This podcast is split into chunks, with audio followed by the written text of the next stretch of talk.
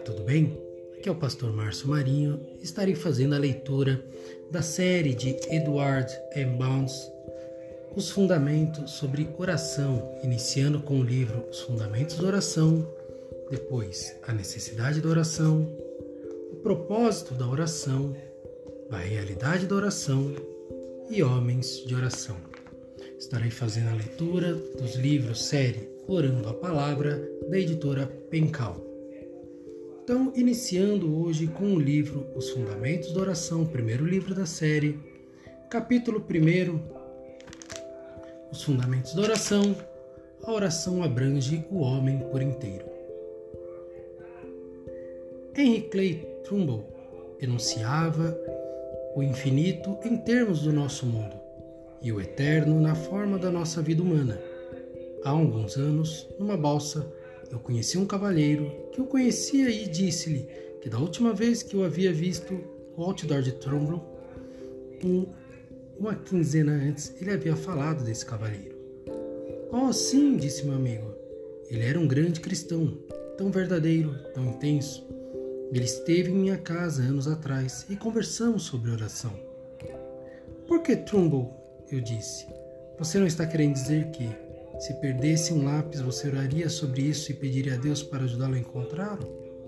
Claro que eu pediria. Claro que eu oraria. Foi sua resposta instantânea e empolgada. Claro que ele oraria. Não seria sua fé algo verdadeiro? Assim como o Salvador, ele estabeleceu firmemente sua doutrina, fazendo uma ilustração extrema para dar forma a seu princípio.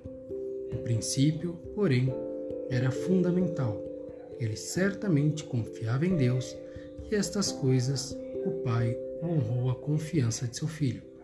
Robert E. Spencer. A oração tem a ver com o homem inteiro. A oração abrange o homem na integridade do seu ser, mente, alma e corpo.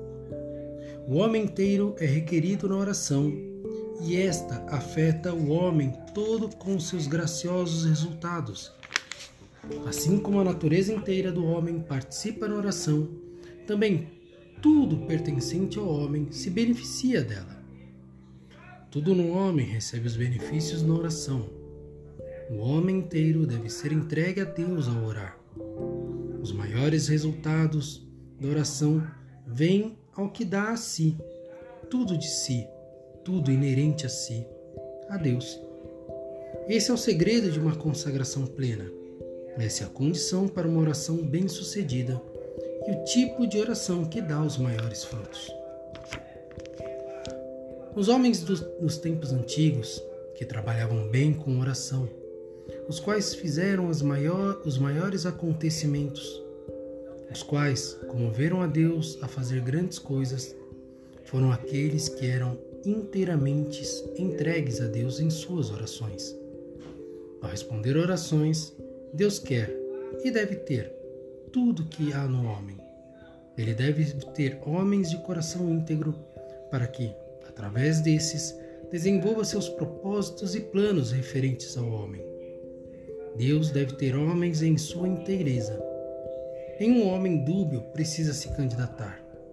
Nenhum homem hesitante pode ser usado. Nenhum homem com uma lealdade frágil a Deus, ao mundo e a si consegue fazer a oração que é necessária.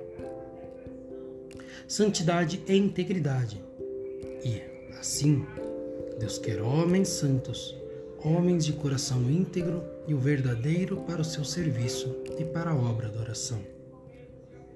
E o mesmo Deus de paz vos santifique em tudo, em tudo vosso espírito e alma e corpo, e sejam plenamente conservados irrepreensíveis para a vinda do nosso Senhor Jesus Cristo. 1 Tessalonicenses, capítulo de número 5, verso 23. Estes são os tipos de homens que Deus quer como líderes do exército de Israel. E esses são os tipos dos quais é formada a categoria das pessoas que oram.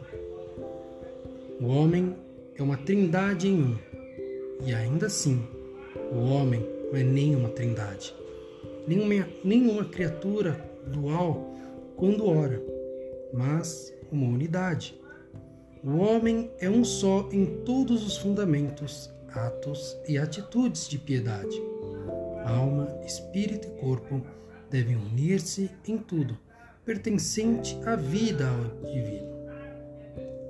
O corpo, antes de tudo, que se engaja em oração, visto que assume uma postura de oração. A prostração do corpo nos convém na oração, assim como a prostração da alma. A atitude do corpo conta muito na oração, embora seja verdade que o coração precisa estar altivo e exaltado, possa estar altivo e exaltado, e a mente indiferente e divagante, e a oração uma mera formalidade, mesmo que os joelhos estejam dobrados em oração. Três vezes ao dia, Daniel ficava de joelhos em oração. Saulo não se ajoelhou em oração na dedicação do templo. Nosso Senhor, no Getsemane, se prostrou naquela memorável sessão de oração um pouco antes da sua traição. Onde houver a oração mais fervorosa e cheia de fé, o corpo sempre toma a forma apropriada ao estado da alma no momento. O corpo, a essa altura, se une em uma oração. O homem por inteiro deve orar. O homem inteiro vida, coração, temperamento, mente estão envolvidos. Todos e cada um deles se junta na prática da oração. A dúvida, a mente instável, a divisão de afetos são todos estranhos ao caráter e conduta no secreto. Condutas e características imaculados, feitos mais alvos que a neve, são poderosas potências e são as mais decorosas belezas para a hora do secreto e para o empenho da oração. O intelecto leal deve conspirar e somar a energia e o fogo dessa indivisa e confiante fé no momento em que todas as horas, isto é, a hora da oração, de modo imprescindível, a mente sempre participa do ato de orar. Primeiro de tudo, orar exige pensamento. O intelecto nos ensina que deveríamos orar, através de um pensamento prévio e focado. A mente se prepara para se aproximar ao trono da graça. O pensamento procede à entrada no secreto e prepara o caminho para a verdadeira oração. Ele avalia o que será pedido na hora do secreto. A verdadeira oração não deixa para o improviso do momento quais serão as petições daquela hora. Como orar é pedir a Deus por algo definido, então, de antemão, os pensamentos se elevam. Pelo que pedirei na oração? Todo pensamento vaidoso, maligno e frívolo é eliminado, e a mente é entregue inteiramente a Deus, pensando nele, no que é necessário e no que já foi recebido no passado. Em todas as circunstâncias, a oração, ao se apoderar do homem por inteiro, não deixa a mente de fora. O primeiríssimo passo na oração é o passo mental. Os discípulos deram o primeiro passo quando disseram para Jesus em uma só voz: Senhor, ensina-nos a orar. Lucas capítulo de número 11, verso 1. Devemos ser ensinados através do intelecto e, enquanto o intelecto for entregue a Deus em oração, conseguiremos ensinar bem e prontamente a lição da oração. Paulo estende a natureza da oração por todo o homem como assim deve ser. É necessário o homem inteiro para abarcar em suas divinas compaixões a raça humana inteira, as tristezas, os pecados e a morte da raça caída de Adão. É necessário o homem por inteiro para andar paralelamente com a sublime e grandiosa vontade de Deus de salvar a humanidade. É necessário o homem todo para permanecer como nosso Senhor Jesus Cristo como o único mediador entre Deus e o homem pecador. Essa é a doutrina que Paulo ensina em seu diretório de orações no segundo capítulo de sua primeira epístola a Timóteo. Em nenhum lugar aparece mais claramente do que nesse ensino de Paulo de que para orar se requer o homem inteiro em todas as partes do seu ser. É preciso o homem inteiro para orar, até que todas as tempestades que agitam sua alma sejam sossegadas em uma grande calmaria, até que os ventos e as ondas tempestuosas cessem como que por um divino encanto. É necessário o homem inteiro para orar, até que os tiranos cruéis e governantes injustos sejam transformados em suas naturezas e vidas, assim como em suas qualidades de governo, ou até cessarem de governar. Exige-se o homem inteiro na oração até que eclesiásticos orgulhosos e poucos espirituais tornem-se gentis, humildes e piedosos, até que a piedade e a ponderação dominem na igreja e no Estado, nos lares, nos negócios, no público e também na vida privada. É do interesse do homem orar, e são necessários homens de verdade para fazer isso. Orar é um ofício piedoso, e são necessários homens piedosos para fazê-lo. E homens piedosos são os que se entregam inteiramente à oração. A oração é abrangente em sua influência e em seus efeitos graciosos, e é uma atividade intensa e profunda que lida com Deus. Seus planos e propósitos requer homens de coração íntegro para fazê-lo. Nenhum esforço no meio do coração, de meia mente e de meio espírito servirá para esse ofício divino, sério e de toda importância. O coração inteiro, o cérebro inteiro, o espírito inteiro devem estar na instância da oração, que é tão poderosa para afetar os caracteres e destinos do homem.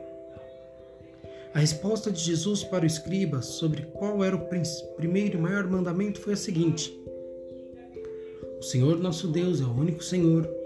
Amarás, pois, ao Senhor, seu Deus, de todo o teu coração, de toda a tua alma e de todas as tuas forças. Deuteronômio, capítulo de número 6, versos 4 a 5.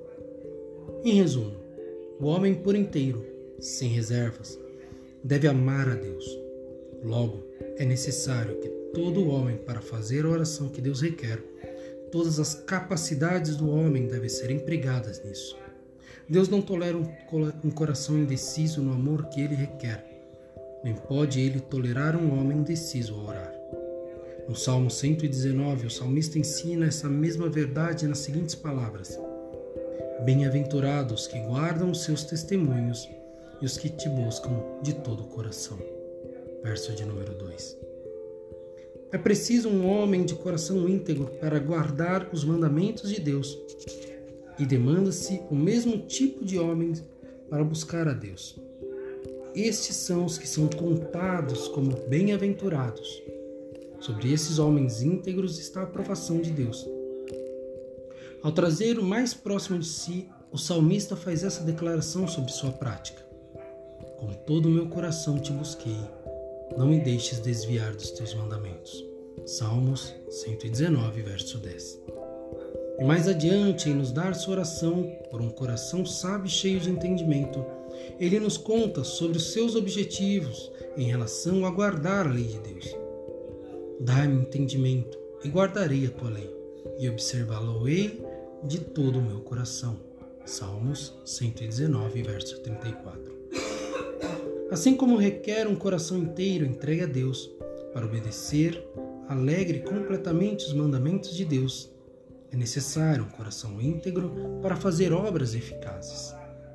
Já que para orar se exige o homem por inteiro, orar não é uma tarefa fácil Orar é muito mais do que simplesmente dobrar os joelhos e dizer algumas palavras de cor. Não é o bastante os joelhos se dobrarem e as palavras de oração dizer. O coração deve, com os lábios, concordar. Caso contrário, nem orarei. Orar não é uma prática leve e trivial. Ao mesmo tempo que crianças devem ser ensinadas cedo a orar, esta não é nenhuma tarefa de criança. A oração se utiliza da natureza inteira do homem. A oração empreende todas as capacidades da moral e da natureza espiritual do homem. É isso que explica um pouco a oração de Nosso Senhor, descrita em Hebreus capítulo 5, verso 7, o qual, nos dias da sua carne, oferecendo com grande clamor e lágrimas, orações e súplicas ao que o podia livrar da morte, foi ouvido quanto ao que temia. Leva apenas o tempo de um pensamento para perceber como tal oração do nosso Senhor se utiliza poderosamente de todos os domínios do seu ser e colocou em exercício cada uma das partes da sua natureza. Essa é a oração que traz a alma para perto de Deus e traz Deus para a terra. Corpo, alma e espírito são taxados e trazidos sob tributos à oração. David Brainerd faz este registro em sua oração. Deus, me permita agonizar em oração até que eu estivesse molhado em suor, embora eu estivesse na sombra e em um lugar frio. O Filho de Deus no Getsemane estava em agonia de oração, o qual envolveu todo o seu ser. E quando chegou àquele lugar, disse-lhe: Orai, para que não entreis em tentação. E apartou-se deles cerca de um tiro de pedra, e pondo-se de joelho, orava, dizendo: Pai, se queres, passa de mim este cálice. Todavia, não se faça a minha vontade, mas a tua. E apareceu-lhe um anjo do céu que o fortalecia. E, posto em agonia, orava mais intensamente. E o seu suor tornou-se como grandes gotas de sangue que corriam até o chão. Lucas, capítulo 22, versos 40 a 44. Aqui estava a oração que pôs as mãos em cada parte da sua natureza do nosso Senhor, que convocou todo o vigor de sua alma, de sua mente e de seu corpo. Essa foi uma oração que envolveu o homem inteiro. Paulo era familiar com este tipo de oração. Ao escrever para os cristãos romanos, ele nos incita a orar como ele, deste modo. E rogo-vos, irmãos, por nosso Senhor Jesus Cristo e pelo amor de Deus do Espírito, que combatais comigo nas vossas orações, por mim a Deus. Romanos, capítulo de número 15, verso 30. As palavras que Paulo diz, combatais comigo, dizem muito sobre a oração dele e sobre quanto ele aplicava a si, de si a ela. Não é um pedido dócil, nem uma coisa pequena esse tipo de oração. Esse combatais comigo é da natureza de uma grande batalha, um conflito a vencer, um grande combate a ser lutado. Esses homens de oração, como um soldado, luta uma batalha de vida ou morte. Sua honra, sua imortalidade e a vida eterna estão todas nela.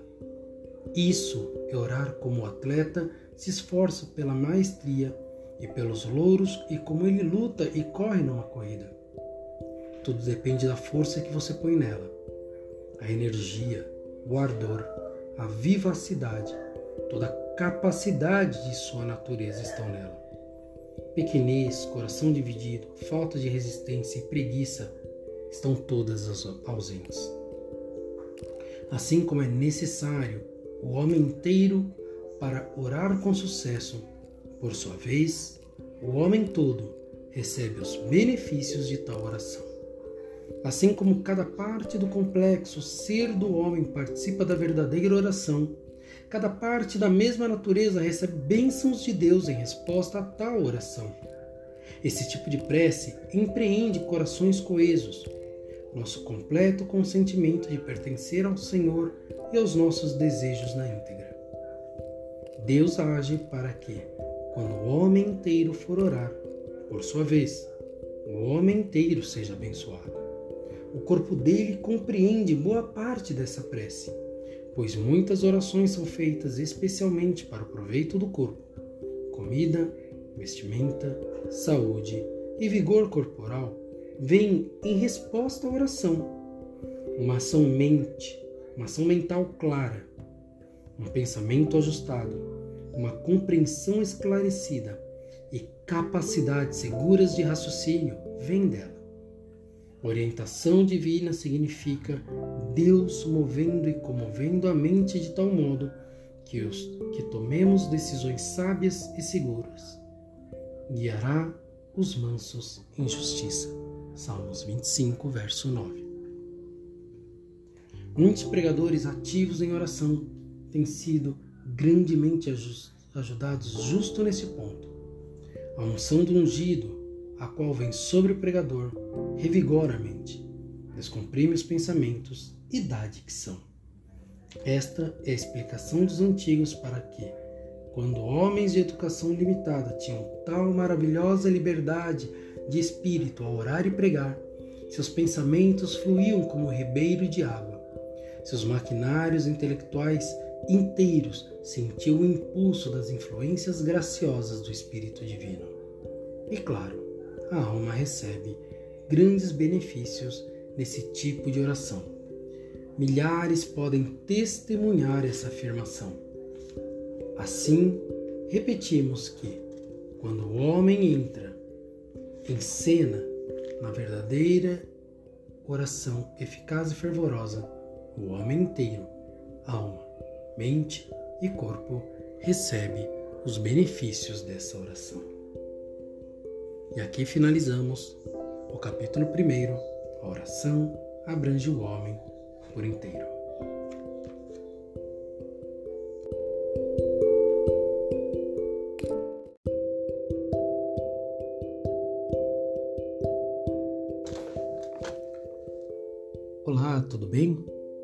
Pastor Márcio Marinho. Estamos fazendo a leitura da série Orando a Palavra de Edward M. Bounds, da editora Pencal. Estamos fazendo a leitura do livro Os Fundamentos da Oração e hoje faremos a leitura do capítulo 2, Oração e Humildade. Deus abençoe sua vida, recebam a paz do Senhor Jesus e vamos à nossa leitura. Oração e humildade. Se dois anjos fossem receber ao mesmo tempo uma missão de Deus, um para descer e governar o maior império da terra, e outro para ir e varrer as ruas da cidade aldeia mais miserável. Seria uma questão de completa indiferença para cada um dos anjos qual serviço lhe caberia: um posto de governante ou de varredor de ruas, pois a alegria dos anjos se baseia apenas na obediência à vontade de Deus. E, com igual alegria, eles elevariam um Lázaro em trapos aos seios de Abraão, ou seriam uma carruagem de fogo para elevar alguém como Elias para casa. John Newton. Ser humilde é ter uma baixa estima de si, é ser modesto, despretensioso, com uma inclinação para buscar o anonimato a humildade se retira do olhar público, não busca publicidade, nem persegue lugares de destaque, nem se importa com proeminência. A humildade é reservada em sua natureza. Humilhar-se é inerente à humildade. Ela é dada à autodesvalorização. Ela nunca se exalta aos olhos dos outros, nem mesmo aos olhos de si. A modéstia é uma das suas características mais proeminentes.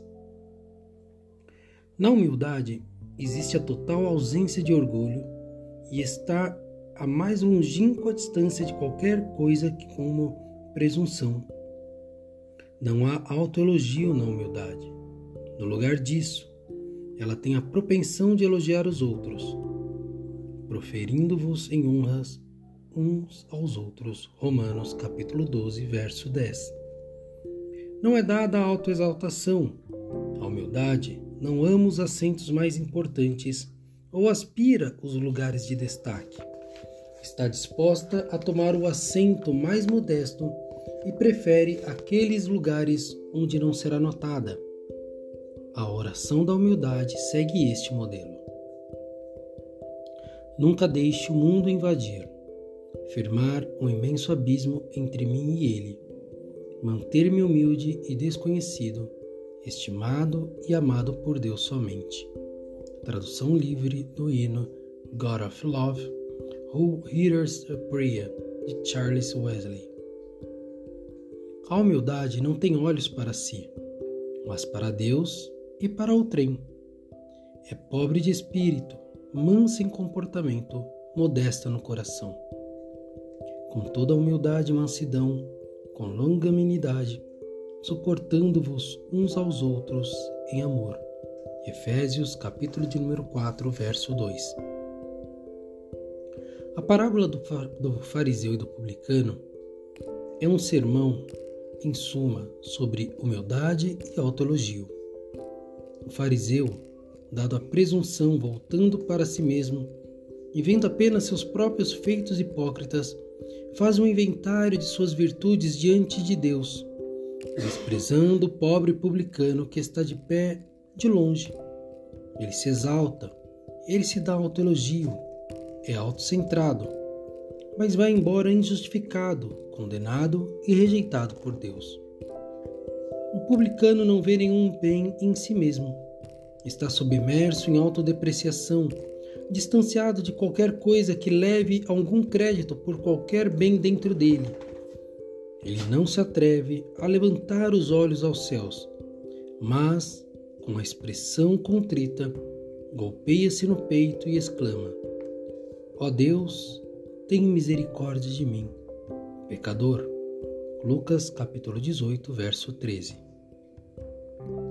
Nosso Senhor, com grande precisão, nos dá sequência da história desses dois homens, um completamente desprovido de humildade e outro completamente submerso em um espírito de autodesvalorização e em humildade de pensamento. Digo-vos que este desceu justificado para sua casa e não aquele, porque qualquer que a si mesmo se exalta será humilhado, e qualquer que a si mesmo se humilha será exaltado. Lucas capítulo 18, verso 14. Deus dá grande valor à humildade de coração. É bom vestir-se de humildade, assim como de roupas. Está escrito: Deus resiste aos soberbos, mas dá graça aos humildes. Tiago capítulo 4, verso 6. O que leva a alma em oração para perto de Deus é a humildade de coração. O que dá asas à oração é a modéstia da mente. O que dá acesso direto ao trono da graça é a autodesvalorização. Orgulho, autoestima e autoelogio definitivamente fecham a porta da oração. Aquele que vem a Deus deve aproximar-se dele, recolhendo-se dos seus olhos.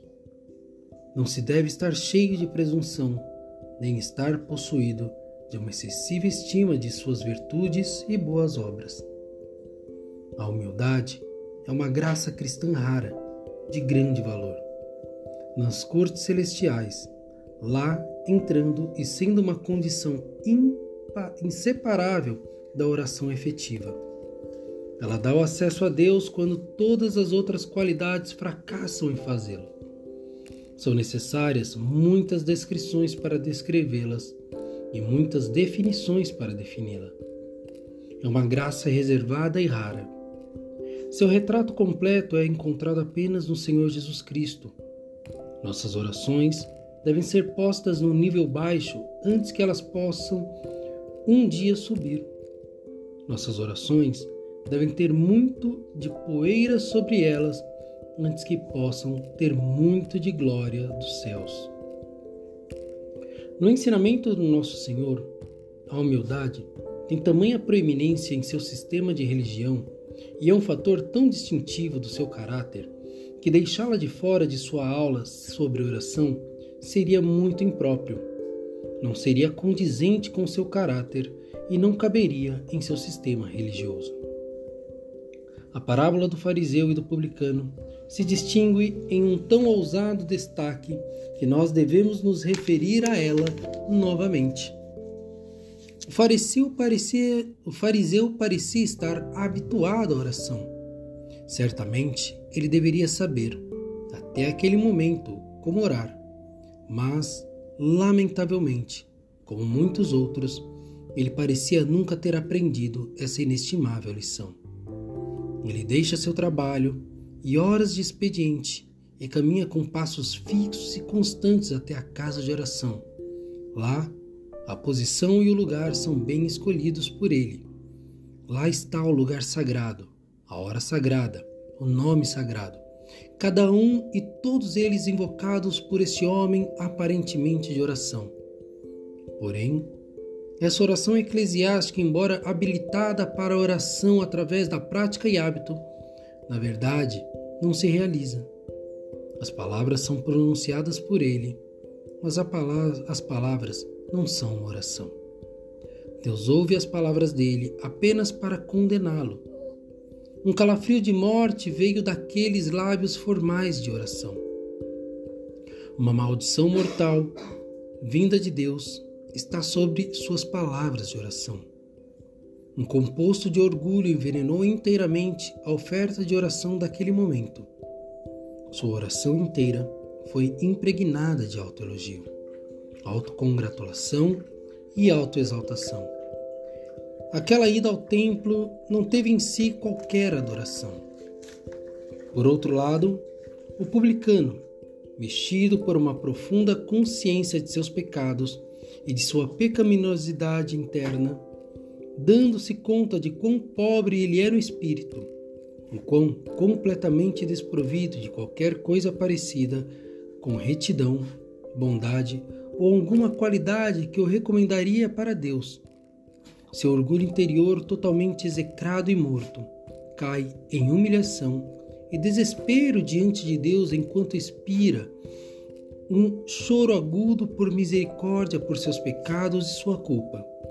Um senso de pecado e de sua completa indignidade firmou raízes profundas de humildade em sua alma e calcou a si seus olhos e coração ao pó da terra. Esse é o retrato da humildade contra o orgulho na oração.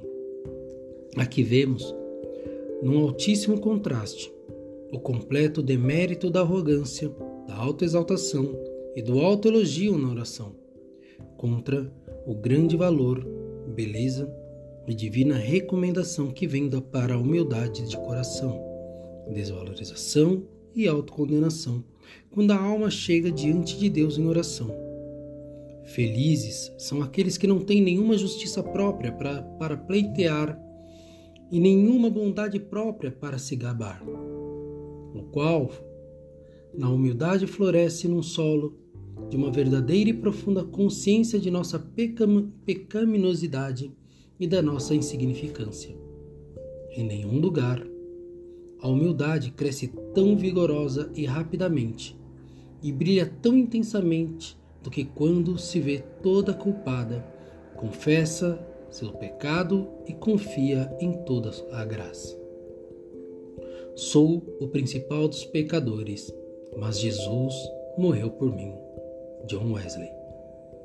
Esta é a base da oração, a base da humildade, bem lá embaixo, aparentemente distante, mas, na realidade, trazida para perto pelo sangue do Senhor Jesus Cristo. Deixe o mundo gabar-se de sua virtude, de suas obras de justiça. Eu, um miserável, arruinado e perdido, sou livremente salvo pela graça. Outra tendência desconheço. Esse, e somente esse, é todo o meu pleito. Eu sou o principal dos pecadores, mas Jesus morreu por mim. Tradução livre do hino Let the World Their Virtue Best, de Charles Wesley. A humildade é um requisito indispensável da verdadeira oração.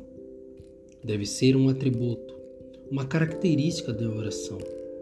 A humildade deve estar no caráter, desta como a luz está no sol a oração não tem nenhum começo, nenhum fim, nenhum sentido de ser sem a humildade. Como um navio é feito para o mar, assim a oração é feita para a humildade. E assim a humildade é feita para a oração. A humildade não é uma abstração de si, nem ignora o pensamento sobre si.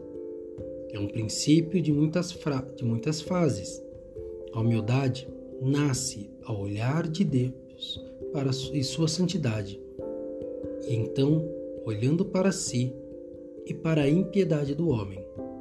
A humildade ama o anonimato e o silêncio, receia o aplauso, estima as virtudes dos outros, desculpa as falhas deles com brandura cada vez menos teme o menosprezo e enxerga baixeza e falsidade no orgulho. Uma verdadeira nobreza e grandeza estão na humildade. Ela reconhece a reverência, as inestimáveis riquezas da cruz e as humilhações de Jesus Cristo. Tem o renome das virtudes admiradas pelo homem e ama as que são as mais secretas e são recompensadas por Deus. Tira consolo até mesmo dos próprios defeitos, através do rebaixamento que eles ocasionam. Ela prefere qualquer grau de compungimento a toda luz no mundo.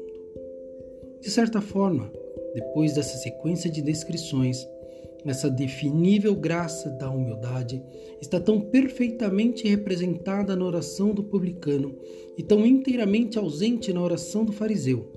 São necessárias muitas horas de reflexão para ter um bom retrato dela. A humildade tem, em sua manutenção, a própria vida de oração. O orgulho nem a vaidade podem orar. A humildade, contudo, é muito mais que a ausência de vaidade e orgulho. É uma qualidade positiva, uma força substancial, a qual energiza a oração. Sem ela, a oração não tem poder para ascender. A humildade jorra de uma estima modesta de nós mesmos e de nossos méritos. O fariseu não orou, embora bem versado e habituado à oração, porque não havia nenhuma humildade em sua oração. O publicano orou. Embora banido do público e não recebendo nenhum encorajamento do sentimento da igreja, porque ele orou em humildade.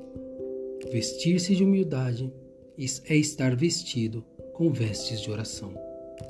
Humildade é justamente nos sentirmos pequenos porque o somos.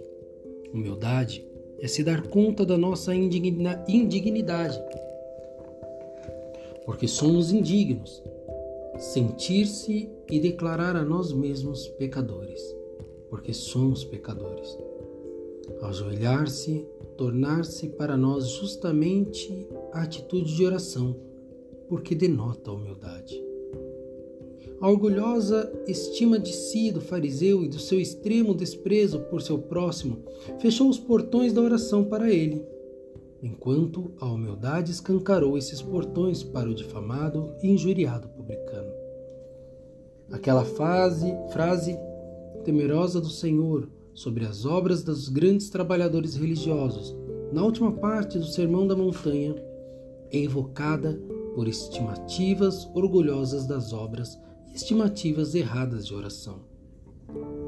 Muitos me dirão naquele dia: Senhor, Senhor, não profetizamos nós em teu nome? E em teu nome não expulsamos demônios? E em teu nome não fizemos muitas maravilhas? E então lhes direi abertamente: Nunca vos conheci. Apartai-vos de mim, vós que praticais a iniquidade. Mateus capítulo 7, versos 22 e 23. A humildade é o primeiro atributo da religião cristã o primeiro e o último atributo da oração cristã. Não há Cristo sem humildade, não há oração sem humildade. Se quiser aprender bem a arte de orar, então aprenda bem a lição da humildade. Com graciosa e imperativa atitude de humildade se torna para nós. A humildade é uma das atitudes rigorosas e imutáveis da oração. Poeiras, cinzas, terra sobre a cabeça, pano de saco para o corpo e jejum para o apetite. São símbolos de humildade para os santos do Velho Testamento. Pano de saco, jejum e cinzas levaram Daniel e um comedimento diante de Deus o trouxeram Gabriel a ele. Os anjos gostam de homens de panos de sacos e cinzas com humilde atitude de Abraão, um amigo de Deus, ao pleitear a ele para reter a sua ira contra Sodoma. Ainda que sou pó e cinza. Gênesis 18, 27. Que humildade com que Salomão se apresenta diante de Deus. E eu Sou apenas um menino pequeno, não sei como sair nem como entrar. 1 Reis, capítulo 3, verso 7. O orgulho das obras remetente ao seu veneno através de toda a nossa oração. O mesmo orgulho do que somos contaminados, do que somos contam, do que somos, perdão. O mesmo orgulho do que somos contamina todas as nossas orações. Não importa o quão bem versadas elas sejam. Foi essa falta de humildade, esse aplauso para si, essa autoexaltação que impediram os homens mais religiosos do dia de Cristo de serem aceitos por Deus. E a mesma coisa nos impedirá neste dia de sermos aceitos por Ele. Ó, oh, que agora eu possa diminuir Ó, oh, que tudo que eu sou possa cessar, que eu me torne nada e que meu Senhor seja tudo em todos. Tradução livre do, li, do hino Longing to be Complete in the Christ, de Charles Wesley. Obrigado e vamos à próxima leitura na sequência.